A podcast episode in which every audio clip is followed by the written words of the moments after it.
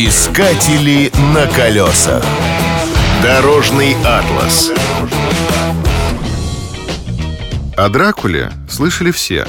А вот про Трансфигуражское шоссе почти никто ничего не знает. И то, и другое имеет отношение к Румынии. Кровожадный граф жил в Трансильвании. Шоссе проходит по тем же краям и считается одной из красивейших дорог мира. Его длина всего 90 километров. Но чтобы проехать по нему и посмотреть все достопримечательности, одного дня точно не хватит. Дорогу в Карпатах построили в 70-е годы по приказу Николая Чаушеску. Она соединила области Валахию и Трансильванию и предназначалась для военных целей.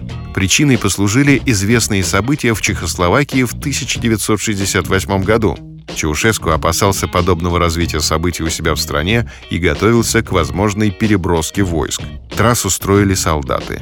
Она оказалась крепким орешком. Только динамита потребовалось 6 тысяч тонн. Дорога начинается в древнем городе Петеште, основанном в 1386 году.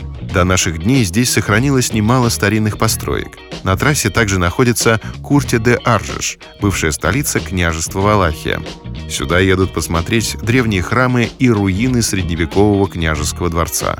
Конечной точкой является небольшая коммуна Арпашо-де-Жос.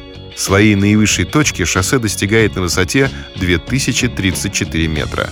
На трассе имеется 5 туннелей. Местные горы очень живописные. Особенно красивые горное озеро и водопад Быля. И, конечно, туристским хитом является замок Паянари. В 15 веке в нем устроил свою резиденцию князь Влад III Цепиш. Именно он послужил прототипом для Дракулы. Трансфагеражское шоссе приведет вас точно к его дому. На колесах. Искатели на колесах.